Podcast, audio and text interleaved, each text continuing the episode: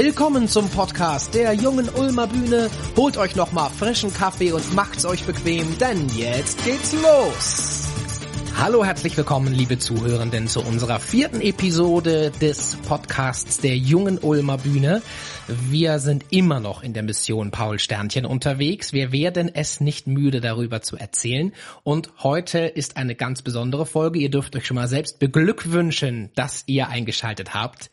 Denn wir haben einen ganz, ganz besonderen Gast. Wir freuen uns riesig heute jemanden begrüßen zu dürfen. Julia Heinrich ist bei uns, die auch gleich zu Wort kommen darf. Zuvor stelle ich noch kurz vor, der Sven Wisser ist natürlich wieder bei mir, Theaterleiter und Regisseur. Hallo Sven. Ja, hallo Jan. Hallo Julia. Und hallo liebe Julia. Hi. Hi. Ich freue mich gerade, äh, unabhängig davon, dass ich meine technischen Probleme, die wir am Anfang hatten, die kein Mensch mitkriegen musste, hier gelöst habe, äh, freue ich mich jetzt, dass Julia heute dabei ist. Ähm, ihr werdet gleich wissen, warum wir uns so freuen. Und ähm, das, was mir ein bisschen Druck macht, Jan, ist, äh, Julia ist Profi. Das weißt du, ne? Julia hat, hat diese Folgen schon so oft gemacht. Die ist, äh, die ist ja deutschlandweit, international. Ich glaube, äh, überall ist sie ja unterwegs. Ne? Also, dass wir sie jetzt haben konnten, das ist echt großartig. Julia schüttelt die ganze Zeit den Kopf, weil das Lustige ist, wir machen das ein bisschen über Zoom hier. Das heißt, wir sehen uns und die arme Julia denkt sich nur, was labert der da? Äh, nein, ich freue mich wirklich sehr heute über diese Podcast-Folge und ähm, man muss dazu sagen, wir haben heute, lieber Jan, den ersten Durchlauf mit äh, Publikum gehabt, das heißt ohne Unterbrechung. Du musstest durchschwimmen, du musstest dich retten, aber das musstest du eigentlich gar nicht. Du hast es eigentlich hervorragend durchgespielt und es hat funktioniert. Also ich darf ja nicht sagen, weil wir die Premiere noch nicht hatten. Deswegen musst du jetzt weghören, Jan. Aber es kam sehr authentisch rüber und es freut mich sehr, weil wir nähern uns einem Thema, von dem wir eigentlich, außer dass wir mit Schauspiel offen sind und der Welt gegenüber Fragestellungen suchen, die wir spannend finden, haben wir keine Ahnung von dem Thema. Ich war auch total glücklich, dass wir nicht komplett abgeschmiert sind heute. Also niemand ist verletzt worden. Ich habe mir nicht ins Auge gestochen während des Monologs mit dem Kajal. Ich war wirklich, wirklich stolz auf mich und äh, bin ganz zuversichtlich. Premiere ist am Mittwoch, also von jetzt an in acht Tagen. Wird langsam ernst. Du hast den Lippenstift vergessen. Ist dir das aufgefallen? Es gab keinen Lippenstift und keinen Lippenkorrekturstift. Sollen wir bitte endlich aufhören, unhöflich zu sein und unsere Gästin vorstellen? Ja, wir sind extrem unhöflich. Liebe Julia, du hast jetzt äh, äh, dich bereit erklärt, hier dabei zu sein. Herzlich willkommen in unserem Podcast. Ja, danke für die Einladung. Ich freue mich sehr, hier zu sein. Du hast deswegen die Einladung bekommen, weil du bist oder du warst, das weiß ich nicht, bei Young and Queer Ulm e.V. Vorstand. Und ihr habt, glaube ich, einen Wechsel vor euch, weil du bist nicht mehr in Ulm, du studierst nicht mehr in Ulm, sondern du lebst jetzt weiter im Norden. In einer Stadt, die, finde ich, immer wieder unterschätzt wird, weil ich liebe sie. Ich finde Frankfurt großartig. Äh, und übrigens, liebe Julia, in Frankfurt wird äh, eines der größten Kinder- und Jugendtheater gebaut, nämlich in der Zoo-Gesellschaft. Genau. Julia, du bist noch Vorstand oder bist nicht mehr Vorstand von Young and Queer? Ja, also rein rechtlich gesehen bin ich Vorstand. Ja, es ist so, dass wir das zu dritt machen, diesen äh, dieses Projekt oder diesen Verein Young and Queer. Ich habe noch zwei Kolleginnen, ähm, einmal die Sandra und einmal die noch eine andere Julia, die auch oder eine Person, die auch Julia heißt.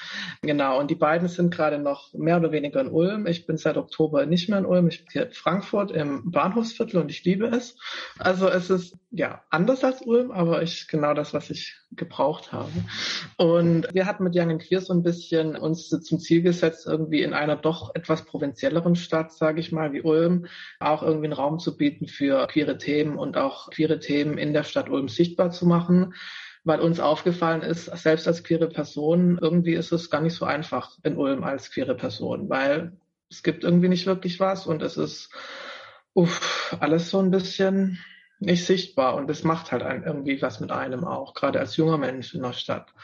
Genau, und das war so ein bisschen die Agenda hinter Young and Queer. Gegründet wurde das von Sandra, das ist meiner Kollegin, das ist schon länger her, das war noch vor meiner Zeit. Ich bin erst 2017 nach Ulm gekommen.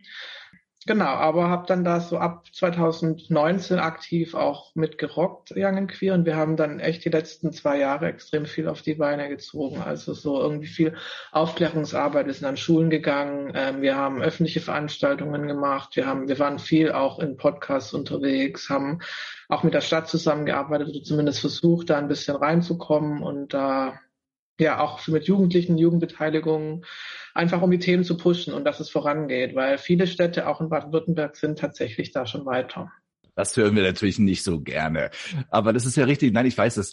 Äh, in dem Bereich zum Beispiel kulturelle Vermittlung hat Ulm auch in den letzten Jahren extrem aufgeholt, weil das war ein Thema, was sie echt verschlafen hatten.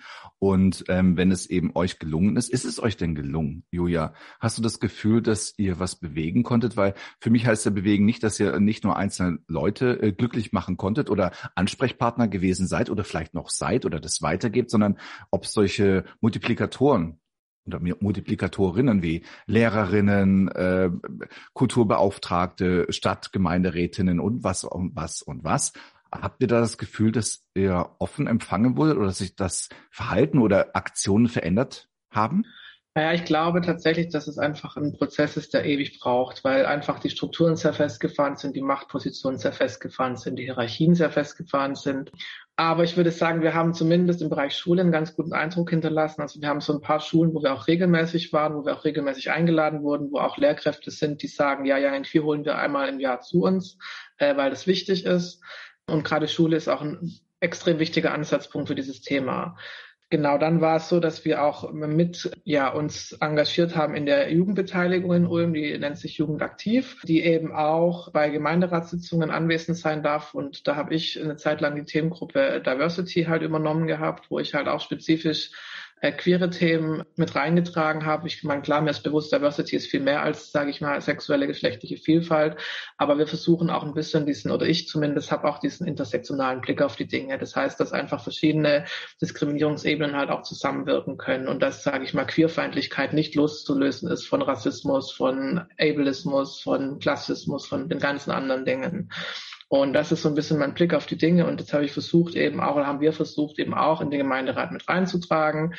Und ich würde schon sagen, dass wir auch den OB damit auch erreicht haben und so. Aber ich würde mal sagen, es ist natürlich, ja, es geht langsam voran und es geht nicht, sage ich mal, in dem, ja, mit dem thematischen Fokus heran, den ich mir da wünschen würde, so um es mal ein bisschen äh, pragmatisch auszudrücken. Ja, aber ich würde schon sagen, dass sich was verändert hat, auch in den paar Jahren, wo wir hier waren jetzt. Das ist ja auf jeden Fall voll super, dass du da so positiv eingestellt bist. Ich habe mir hier direkt notiert, als du erzählt hast, dass ihr regelmäßig an einigen Schulen seid und ich habe mich sofort gefragt, kannst du beschreiben, wie so eine durchschnittliche Einheit an der Schule aussieht, die überhaupt noch nie Kontakt mit euch gehabt hat?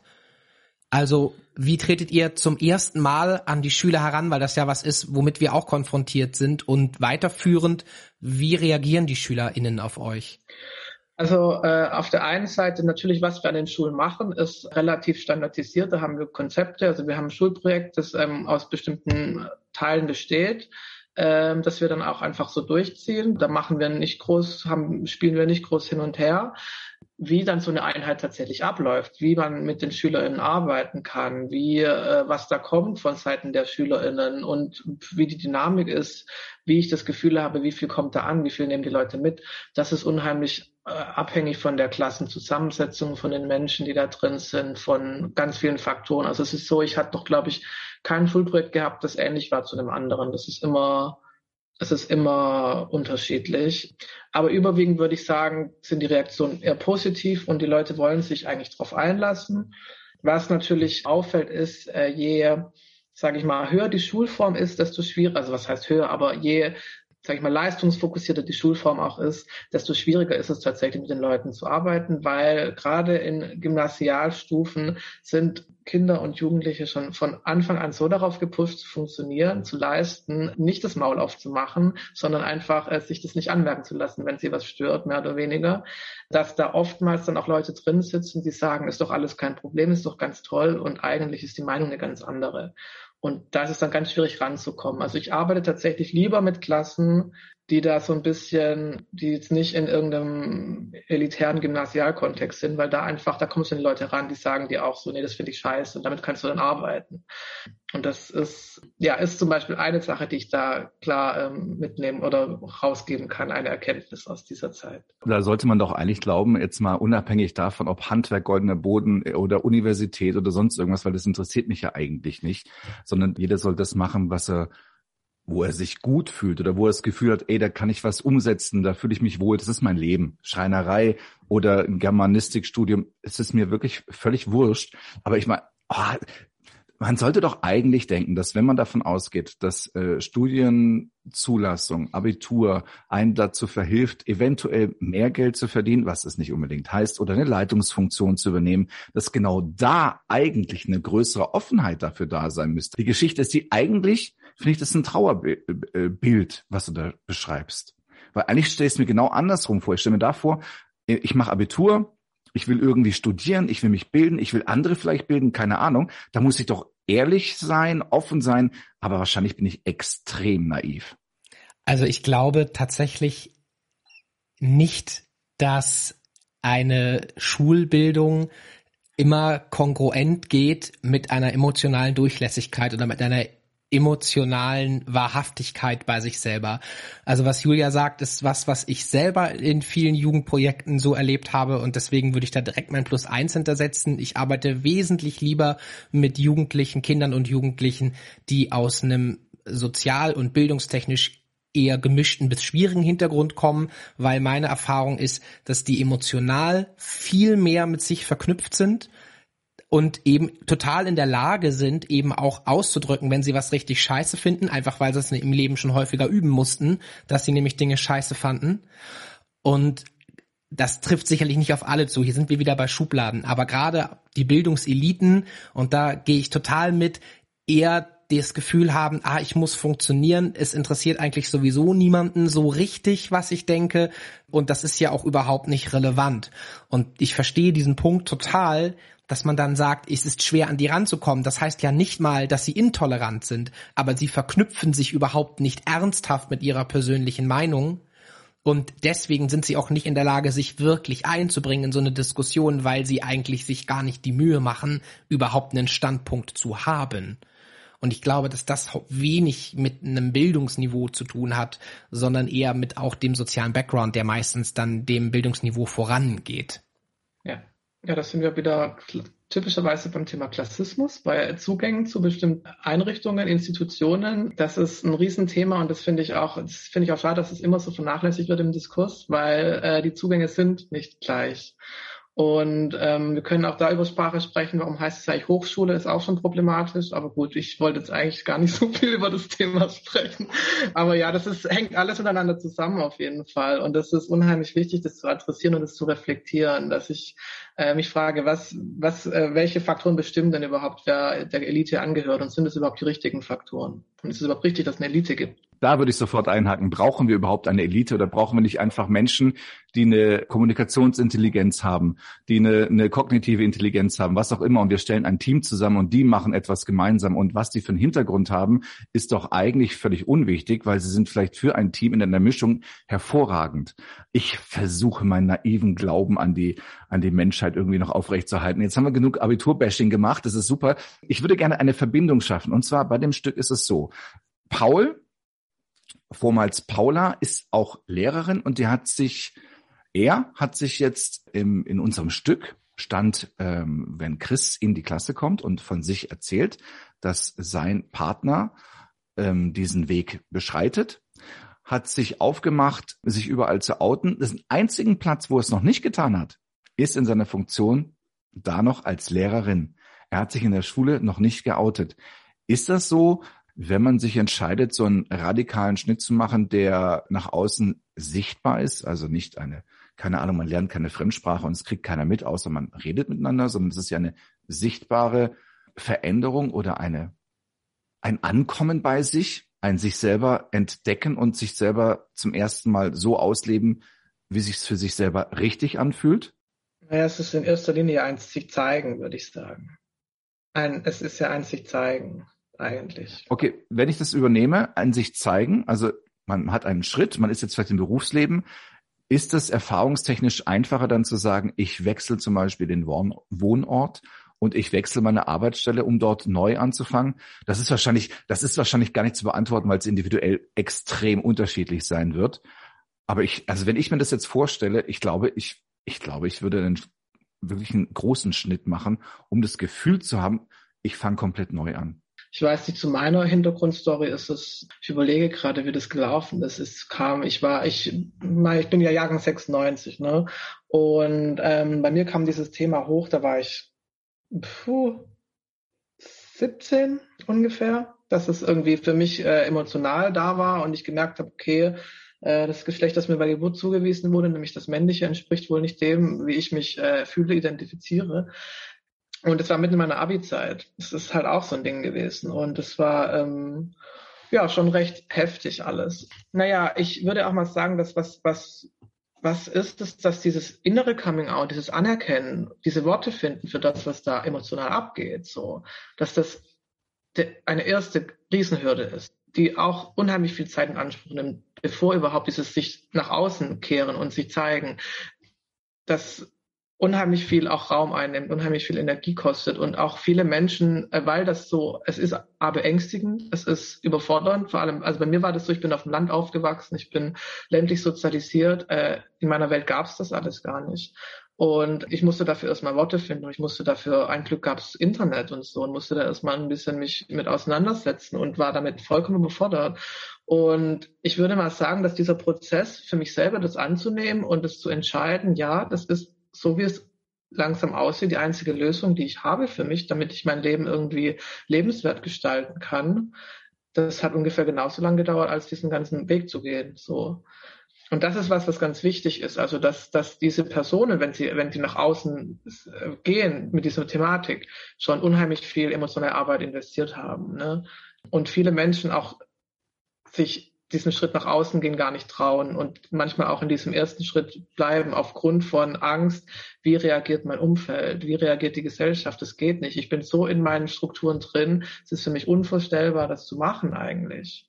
Und das ist oftmals meistens für die Menschen wirklich ziemlich tragisch. Also das ist, endet meistens in anderweitlichen Erkrankungen in psychischer Natur oder wenn es ganz schlecht läuft, nehmen die Menschen sich das Leben. Wegen der Verdrängung und wegen diesen ganzen Prozessen, die dann einfach nicht mehr gebündelt oder kanalisiert ja. werden, sondern wo es dann echt um Verdrängung geht ja. oder um Unterdrückung dieser Gefühle oder ja. dieser Ängste oder was auch immer oder die werden über die können ja auch die können ja auch das die können ja sozusagen über meinen Körper und über meinen äh, Geist und über meine Kognitivität ja. ja auch die Macht übernehmen, wenn sie so übermenschlich oder so so werden, dass man sich einfach nicht mehr dem ganzen stellen möchte, weil man glaubt, man überlebt es nicht. Also jetzt egal, ob es den positiven Weg ist mit Anerkennung auch von außen oder den negativen Weg, weil man selber damit nicht klarkommt oder damit lernen muss, klarzukommen. Ja, aber jetzt habe ich die Frage gar nicht beantwortet. Tut mir leid. Also wenn das wie das mit dem mit, wie das mit dem Cut ist. Äh, also mir war das so. Ich habe tatsächlich so einen halben Cut gemacht. Ich hatte dann äh, ist, während meiner Abi-Zeit bin ich irgendwann, also gegen im letzten Abi-Jahr, habe ich angefangen, das Leuten anzuvertrauen nach und nach, meinen Eltern auch und so weiter und so fort ähm, engeren Bezugspersonen. Und dann halt bin ich irgendwann, ähm, habe ich nach dem Abi, habe ich ein Jahr Pause gemacht und habe in dieser Zeit mich intensiv gewidmet, diesem Prozess mit Namens- und Personenstandsänderungen, Hormontherapie, äh, die ganzen rechtlichen Dinge, die da mit reinspielen, die übrigens auch, by the way, äh, strukturell massiv diskriminierend sind, gerade wenn es um Begutachtungsprozesse geht, die da notwendig sind für die Namens- und Personenstandsänderung und so weiter und so fort und habe mich da dem gewidmet und bin dann so bin dann aber aus meiner aus meinem dörflichen Umfeld habe ich mich auch rausgelöst und bin also dann in ein anderes Dorf gezogen, das ein bisschen größer war, nämlich nach Ulm und habe halt entschieden zu studieren tatsächlich. Also da bin ich dann auch quasi also als Julia dann ins Studium reingestartet sozusagen. Das heißt, da haben die Leute mich auch dann so kennengelernt. Und die FreundInnen, die ich noch zu Hause habe, von zu Hause habe, von ganz zu Hause, die kennen mich schon auch noch anders. Aber das ist mittlerweile, also da habe ich auch viele Menschen oder einige Menschen, äh, eigentlich ist es, war das für viele kein Problem. Und da hatte ich auch viel Glück. Und trotzdem würde ich sagen, ist dieses, war dieses auch noch mal eine neue Stadt gehen und nochmal so damit jetzt irgendwie neu anfangen, bisschen war schon gut auch. Genau, also ich hätte mir grundsätzlich egal, aber auch in welchem Geschlecht niemals vorstellen können, auf dem Land zu bleiben. Das wäre für mich absolut unvorstellbar gewesen. Und irgendwann habe ich gemerkt, dass Ulm ja eigentlich auch Land ist. Und jetzt ähm, Sorry, ich bin da manchmal so ein bisschen. Und jetzt, jetzt bin ich, mittlerweile weiß ich schon auch, wo ich mich wohlfühle und das, ja. Genau.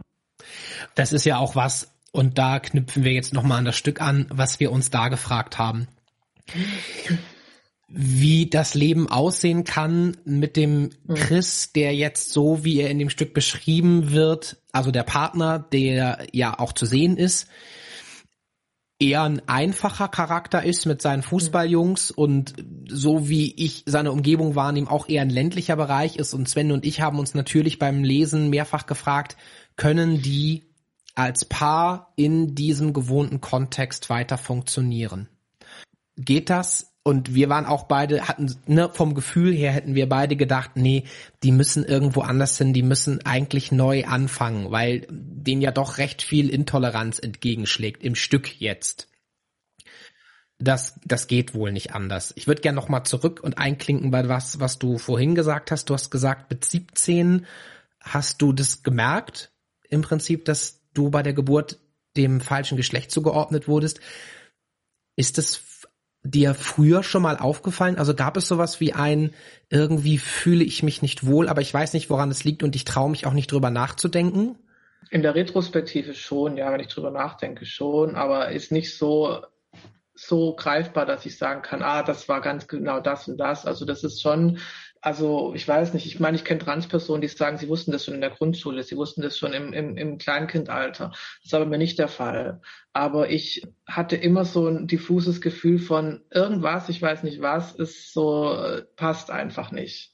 Äh, und das konnte ich aber nicht greifen lange Zeit. Manchmal braucht es auch einfach situationale Auslöser dafür. Also mal, bei mir war das ganz klar, dass ich damals äh, gewechselt bin nach der Realschule aufs Abi, habe Abitur gemacht, ähm, bin gewechselt auf ein sozialwissenschaftliches Gymnasium und hatte extrem viel mit Frauen zu tun. Und habe mich da sehr wohl gefühlt und habe mich da gut integriert. Und das war für mich eine ganz andere Welt als auf der Realschule damals. Und da war dann so der Moment, wo ich gemerkt habe, ja, okay, in dieser Klassenstruktur, wo, sage ich mal, noch drei andere Jungs drin waren und der Rest halt ähm, keine Jungs waren, ähm, habe ich gemerkt, ich fühle mich in dieser Klasse nicht als Junge. Und das war so der so ein bisschen so ein so ein exter, also so ein so ein so ein Trigger von externen irgendwie, der da so situational, glaube ich, da bei mir das ins Rollen gebracht hat. Aber ich glaube schon, dass das früher schon da war. Aber es war halt irgendwie nicht greifbar für mich auf einer emotionalen, kognitiven Ebene. Genau. In der ersten Folge habe ich ja mal erzählt, ich habe jetzt Vokabeln gelernt, damit ich mich ausdrücken kann. Und da äh, war eben auch die Rede von diesem inneren Coming Out und dem äußeren. Und dass ja auch das äußere Coming Out im Prinzip nie endet, weil du lernst immer wieder neue Leute kennen und du musst ja immer wieder äh, irgendwie rechtfertigen, wer du bist. Aber darauf wollte ich gar nicht hinaus, sondern dass dieses innere Coming-out ein Prozess ist, der schon sehr, sehr lange stattgefunden hat, bevor Menschen dann anfangen, sich tatsächlich zu zeigen. Und eine ähnliche Situation erlebt der Chris ja mit damals noch Paula, dass sie auf dem Balkon sitzen und sie platzt ihm dahin, ich bin keine Frau in mir drin bin ich ein Mann. Und das ist natürlich bei Paula davor ein Riesenprozess gewesen. Also, dass du das nochmal sagst, hat mir jetzt total geholfen, weil ich in der letzten Podcast-Folge gesagt hat, ja, ich finde schon, dass die Paula respektive der Paul den Chris schon ganz schön überfährt mit dieser Entscheidung. Aber für sie ist das ja keine Momententscheidung, sondern das innere Coming Out ist ja etwas, das bei ihr schon sehr, sehr, sehr lange arbeitet. Offenkundig schon seit dem Teenageralter. Denn sie sagt ja so Dinge wie Chris, ich muss weiblicher werden, ich bin nicht weiblich genug, irgendwie, ich fühle mich nicht weiblich genug. Das sagt sie ja. zu ihm, da sind die so 16, 17. Offenkundig ist da dieser Prozess also schon angestoßen und dann, jetzt sind sie Mitte 30, würde ich mal tippen, ist dann dieses innere Coming Out beendet und sie traut sich das der vertrautesten Person, die sie kennt, nämlich ihrem Mann, dem Chris, zu sagen, und dann ist es irgendwie nachvollziehbar für mich jetzt, dass es für sie dann auch schnell gehen muss, innerhalb von drei Monaten, weil sie jetzt so lange gebraucht hat, an diesen Punkt zu kommen. Zwischen dem 16. und dem von mir aus 34. Lebensjahr dauerte dieses innere Coming Out und jetzt endlich hat sie es geschafft. Das hilft mir total, äh, mehr Verständnis für Paula, Schrägstrich Paul Sternchen aufzubringen. Ja. Also vielen Dank für diese neue Draufsicht.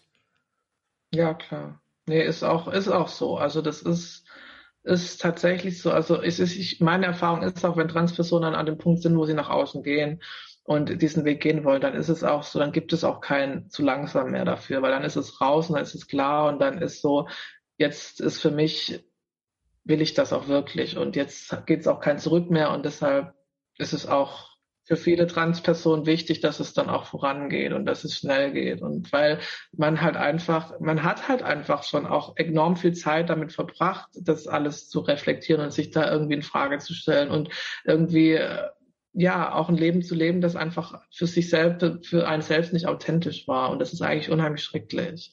Und ähm, deshalb ist es auch verständlich, dass die Leute einfach wollen, dann, dass es vor, das ist auch jetzt, das ist für das Umfeld schwierig zu sehen, weil man denkt so, boah, das geht jetzt alles viel zu schnell und das packst du doch alles gar nicht und wir packen das und wir kommen nicht hinterher und du kommst selbst nicht hinterher und manchmal ist es auch so. Also ich habe es auch gemerkt, mir ging es auch recht schnell und ich, es kam auch erst alles danach raus, was da eigentlich passiert ist in der Zeit. Es ist auch viel. Aber so aus der eigenen Perspektive macht es vollkommen Sinn, dass das dann plötzlich alles so zack, zack, zack gehen soll, weil davor ja viel mehr passiert ist, was das Umfeld nicht sieht. Genau. Das Intelligente in unserem Stück oder mit dem wir arbeiten dürfen, ist, dass wir nicht stellvertretend irgendwas erzählen müssen, von dem wir keine Ahnung haben, sondern dass hier in diesem Stück der Christ genommen wird als der Partner der das sozusagen erleidet oder erlebt oder versucht, irgendwie damit klarzukommen, weil für den ist der Druck natürlich auf einmal da, weil der hat äh, seine Traumfrau, die, mit der hat er Kinder, Zwillinge haben die, die sind jetzt dreieinhalb. Der hat ganz lange gekämpft, dass die überhaupt zusammen sind oder hat gewartet, weil kämpfen konnte er nicht. Er hat da, und das finde ich gut am Chris, er hat da sehr viel Respekt gehabt und hat einfach gewartet, ob sich Paula entscheidet. Dann hat sie sich endlich entschieden. Und jetzt bricht die da die Welt ein und sagt, du, ich bin ein Mann. Und er stellt sich auch die Frage, hey, Moment mal, stopp, was heißt das jetzt? Bin ich jetzt schwul? Was ist denn mit mir? Also, also diese, und ich kann diese Frage komplett nachvollziehen, weil er einfach, weil er einfach natürlich diesen inneren Prozess nicht mitbekommen hat. Sie hat es nicht für sich, also sie hat nicht mit ihm darüber gesprochen, sie hat es eher für sich verhandelt und konnte anscheinend noch nicht den Punkt finden, mit ihm darüber zu sprechen. Und so wie du es gerade sagst, jetzt hat es ausgesprochen, das heißt es, du pass auf, ich habe das entschieden, so ist das morgen sind die Klamotten weg, das ist das, ich nehme die Hormone, zack, zack. Und äh, Chris weiß auch, du, in zwei Jahren wirst du deine Paula nicht mehr erkennen, wenn du die Prozesse alle mitmachen möchtest, mit Anpassungen, Stimmbruch und so weiter und so weiter. Ähm, und er steht da und denkt, äh, ganz kurz, einen ganz kleinen Moment, darf ich mal ganz kurz hinterherkommen? Und das finde ich sehr gut, weil es nachvollziehbar ist. Er, und es ist natürlich gut, dass er kein Arschloch, also er ist nicht geschrieben als ein Arschloch, sondern er ist nur geschrieben als, ey, das geht mir viel zu schnell, dann er sagt auch den, den, den bösen Satz, ja, dann, dann hau doch ab und lass den Pimmel wachsen. Ist mir doch egal. Bis er merkt, stopp, geht gar nicht, will ich gar nicht, weil scheiße, ich liebe dich. Also ich liebe dich als Mensch. Und da sind wir bei einem gewesen, was wir vorher im Vorgespräch gehabt haben. Er sagt auch, Jan hilft mir, aber ich glaube, er sagt, es gibt ja viel mehr als nur, Achtung, jetzt sage ich, was im Stück steht, Mann und Frau. Da sind wir im binären System und wir hatten vorher im Vorgespräch, das wäre ja schön, wenn es das wäre. Aber Leute, so einfach ist das nicht. Julia, warum ist das denn nicht so einfach? Ja, ne, das ist jetzt auch wieder ein größeres Ding. Ne? Also, ähm, naja, keine Ahnung. Also wir haben ja in unserer Gesellschaft, leben wir in einer Gesellschaft, die irgendwie davon ausgeht, dass es eben zwei Geschlechter gibt und wo bestimmte ähm, wo, sage ich mal, die Übereinstimmung zwischen dem Geschlecht, was einem bei Geburt zugewiesen wird, und der Geschlechtsidentität wird ja sozusagen als eine Norm angesetzt. Man nennt es auch Cis-Normativität. Äh, das ist nämlich genau das. Cis bedeutet einfach, ist ein Gegenbegriff zu Trans. Also Cis bedeutet Menschen, denen bei Geburt das Geschlecht zugewiesen wurde, mit dem sie sich auch identifizieren. Und bei Trans ist es eben anders. Da ist es eben eine Nicht-Übereinstimmung zwischen bei Geburt zugewiesenem Geschlecht und, und Geschlechtsidentität. So. Naja, es gibt halt auch neben diesen, neben diesen Kategorie Cis und Trans gibt es noch ganz viele Unterschiede, noch weitere Kategorien oder ganz weitere, sage ich mal, in Anführungszeichen Phänomene. Es gibt zum Beispiel auch Intergeschlechtlichkeit zum Beispiel, dass auch Menschen mit körperlichen Merkmalen geboren werden, die nicht in diese medizinisch-biologische äh, Norm von männlich und weiblich reinpassen. Und da wird doch eigentlich deutlich, dass die in Anführungszeichen Natur sehr viel komplexer ist als dieses binäre System, das wir eigentlich uns aufgezogen haben. Und dieses binäre System, das wir uns aufgezogen haben, ist was menschengemachtes. Und das finde ich ganz wichtig zu reflektieren und da auch zu sehen, okay, die Welt ist komplexer als männlich und weiblich, als Frau und Mann, als diese zwei Pole, die wir immer irgendwie machen. Und irgendwie habe ich das Gefühl, die Welt versucht oder die Menschen versuchen auf so vielen Ebenen immer so diese äh, diese Pole zu spinnen, irgendwie genauso wie mit, was gibt es noch, Natur und nochmal irgendwas. Es gibt so, also so verschiedene Bereiche, Kultur, genau, äh, und so ganz verschiedene Bereiche und das ist halt einfach nicht so, wie es läuft.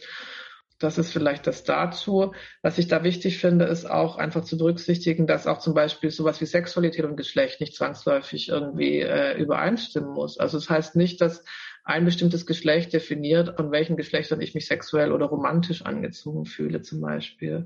Also zum Beispiel kann ich eine Transperson sein, die äh, Weib, also ich kann mich als weiblich identifizieren und auch mich von äh, Frauen angezogen fühlen. Dann bin ich jetzt halt eine lesbische Person, ist doch wundervoll. Das heißt nicht, dass ich jetzt, wenn ich jetzt, sage ich mal, als äh, in meinem Geburtsgeschlecht sozusagen irgendwie mich von Frauen sexuell angezogen gefühlt habe und dann, und dann sage, ich bin jetzt aber weiblich, dass ich dann plötzlich auf Männer stehen muss. Das ist ja, was ist denn das für ein Bullshit? So, also das ist halt so, wo ich mir denke, das ist ganz wichtig, weil das ist auch wieder diese Verzahnung von Cisnormativität und Heteronormativität, die wir in unserer Gesellschaft haben.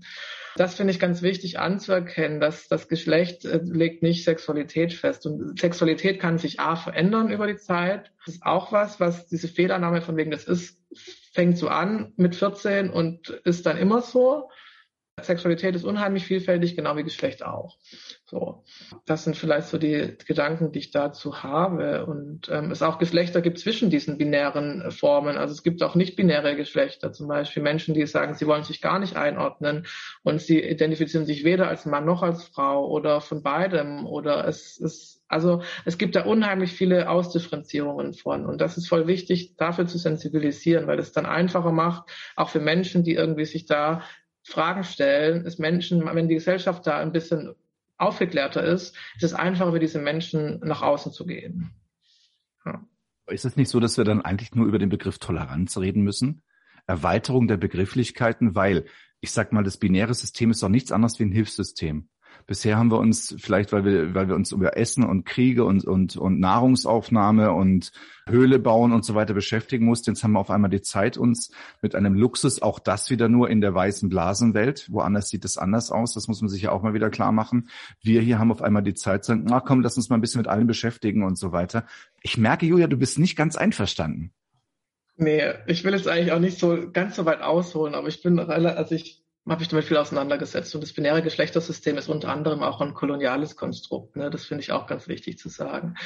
Genau, es ist nämlich nicht so, dass wir sagen, so keine Ahnung, wir haben da halt evolutionär sich das herausgebildet, damit wir überleben, sondern es gibt durchaus Bereiche, auch in indigenen Völkern, die äh, mehrere Geschlechter hatten, Two Spirits nennt man die zum Beispiel, die auch eine wichtige Rolle, Funktion hatten in, in den Lebenskontexten, diesen, in denen diese Völker gelebt haben. Und irgendwann kamen die weißen Männer übers Meer, die dann mal das binäre Geschlechtersystem mit im Gepäck hatten. So. Und das ist, finde ich, auch ganz wichtig zu reflektieren, dass es nämlich nicht so einfach ist und dass da auch wieder verschiedene Ismen bezahlt sind.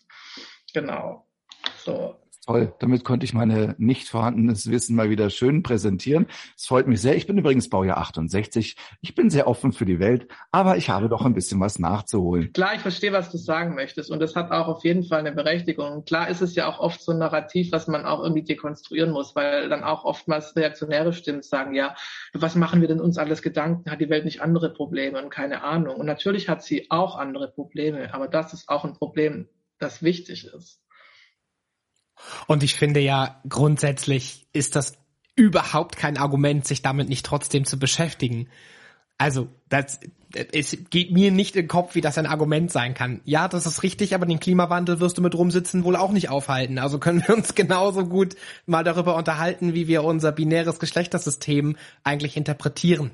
Und wir haben in der letzten Podcast-Folge da auch drüber gesprochen und ich finde das so schön, dass du das quasi jetzt bestätigst, was wir letztes Mal schon gedacht haben, dass es Zeit ist und ich spüre das bei mir und deswegen finde ich das Stück so wichtig. Es ist Zeit zu begreifen, dass wir aus diesem Schwarz-Weiß-Denken raus müssen, dass unsere Welt komplexer ist, als wir es gerne hätten ja, wir würden uns alle wünschen, dass die Welt so einfach ist und in Gut und Böse unterteilt werden kann, aber so ist es nicht. Und genauso können wir unsere Welt nicht in männlich und weiblich unterteilen, sondern müssen Abstufungen machen. Grauabstufungen zwischen Schwarz und Weiß, je nachdem, wie viel Weiblichkeit in dir steckt oder wie viel Männlichkeit und dass du das Recht hast, dass das auch jeden Tag mal ein bisschen anders sein darf.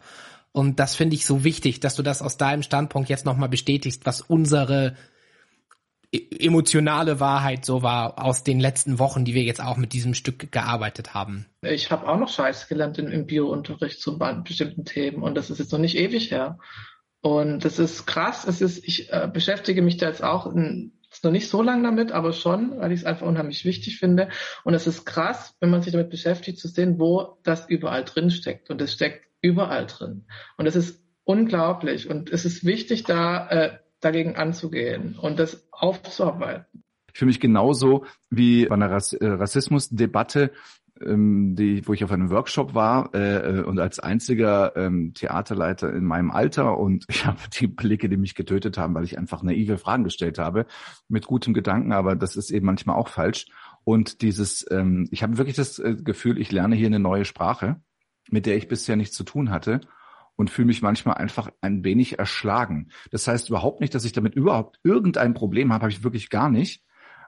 Aber ich bin, ich bin so kurz vor den Kopf geschlagen, wo ich denke, oh, dieser scheiß Kolonialismus, ey, was der uns alles eingebrockt hat. Naja, was da alles festgelegt wurde, ja. Ich will jetzt gar nicht von der sogenannten, und ich sage es jetzt ganz ausdrücklich, von der sogenannten Rassentheorie anfangen, ja, von der sogenannten ganzen Idioten und so weiter, wo auf alles aufgebaut wurde. Wenn ich mir überlege, meine Schulbücher, die ich hatte, wenn es um Biologie ging und sonst irgendwas, was da alles drin stand und wenn ich jetzt angucke, wo wir uns mit beschäftigen, machen und tun, leck mich am Arsch, hab ich Scheiße gelernt.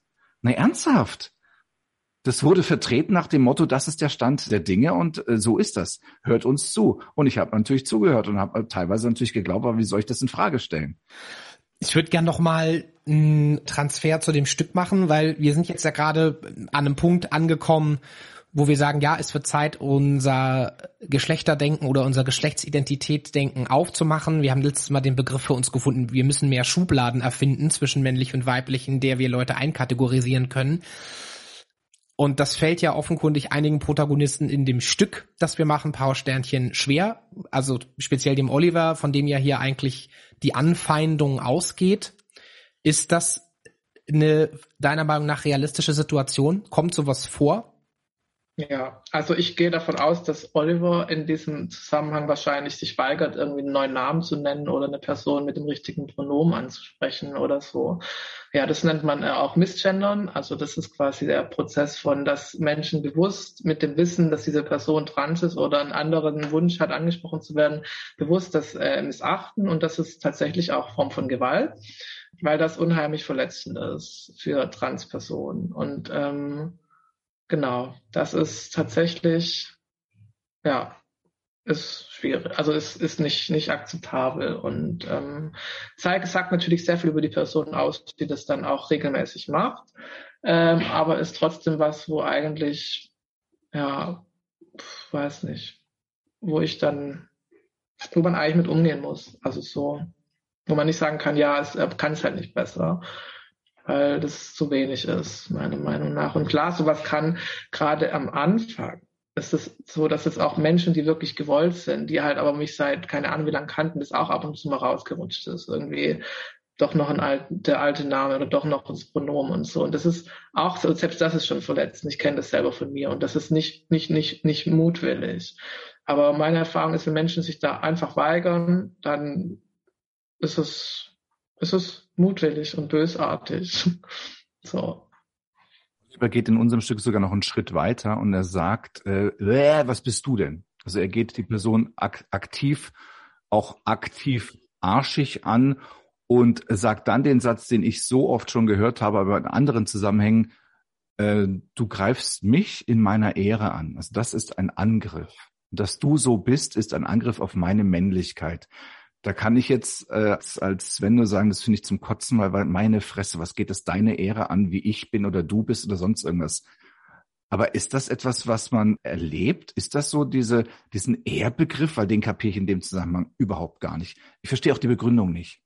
Ich glaube, das ist nicht die Ehre, das ist einfach eine eigene Fragilität, die viele Menschen haben. Und äh, auch, ich will das jetzt, also nimm es mir nicht übel, aber das auch tatsächlich im männlichen Geschlecht sehr verbreitet ist. Man nennt es auch toxische Männlichkeit oder hegemoniale Männlichkeit, wo es einfach darum geht, weil ich meine, auch Männer sind ja in gewisser Weise sozialisiert in dieser Gesellschaft. Und leider Gottes auch in eine Richtung, die eben ganz darauf aufbaut, so dieses Gefühl von Stärke, äh, Potenz, Maskulinität, Dominanz zu äh, fortzutragen und zu reproduzieren irgendwie. Und das ist halt alles, was das angreift, ist gefährlich. Und eine Transperson ist dafür natürlich, ist, ist gefährlich.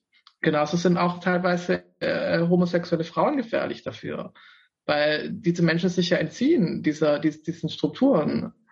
Was ich sagen will, ist einfach, dass dieses Narrativ von, es ist also es ist eigentlich im Prinzip ist so eine Reaktion, ist eine Abwehr von Gefahr, ist eine Angstabwehr. Das ist ein ganz, ganz äh, relativ nah, also ein relativ offensichtlicher Prozess und der hat viel damit zu tun mit eigener Unsicherheit, mit eigener Fragilität von einem männlichen Ego, würde ich mal behaupten. Ja.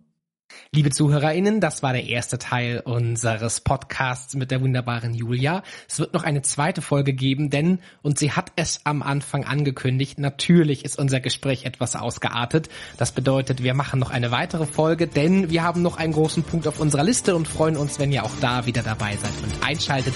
Bis zum nächsten Mal, bleibt gesund, lasst es euch gut gehen und werdet glücklich. Bis dann, ciao!